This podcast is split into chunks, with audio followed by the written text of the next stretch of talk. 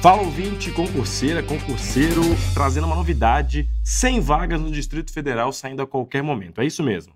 PGDF, Procuradoria Geral do Distrito Federal, já publicou o contrato com o Sebrasp, CESP, né? E vai mesmo ser a banca organizadora, como a gente já vinha comentando há algum tempo.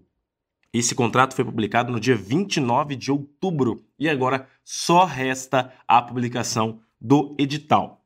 Fontes internas me confidenciaram, fontes do alto escalão, que o edital pode sair ainda em novembro. Portanto, 100 vagas, sendo 57 para analista de nível superior e 43 para técnico jurídico de nível médio.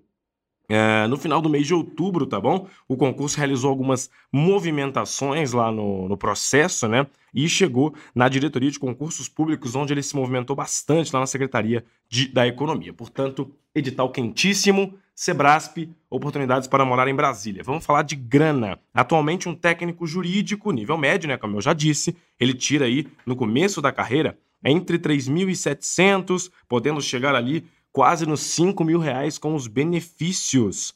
E, no entanto, o fim da carreira aí pode prometer um salário na casa dos 7 mil reais, em um regime de 40 horas. Já o analista, ele pode receber inicialmente quase 6 mil reais, além de benefícios, e pode chegar aí até 10 mil reais se ele trabalhar 40 horas por semana, mais de 10 mil reais. Todas as informações, porque na PGDF tem essa, essa variação de quem trabalha 30, de quem trabalha 40 horas. Todas essas informações estão na matéria do Direção Concursos, lá no blog do Direção Concursos. O último concurso PGDF ele foi em 2010, organizado pela banca IADES. Foram 69 vagas, sendo 46 para técnico.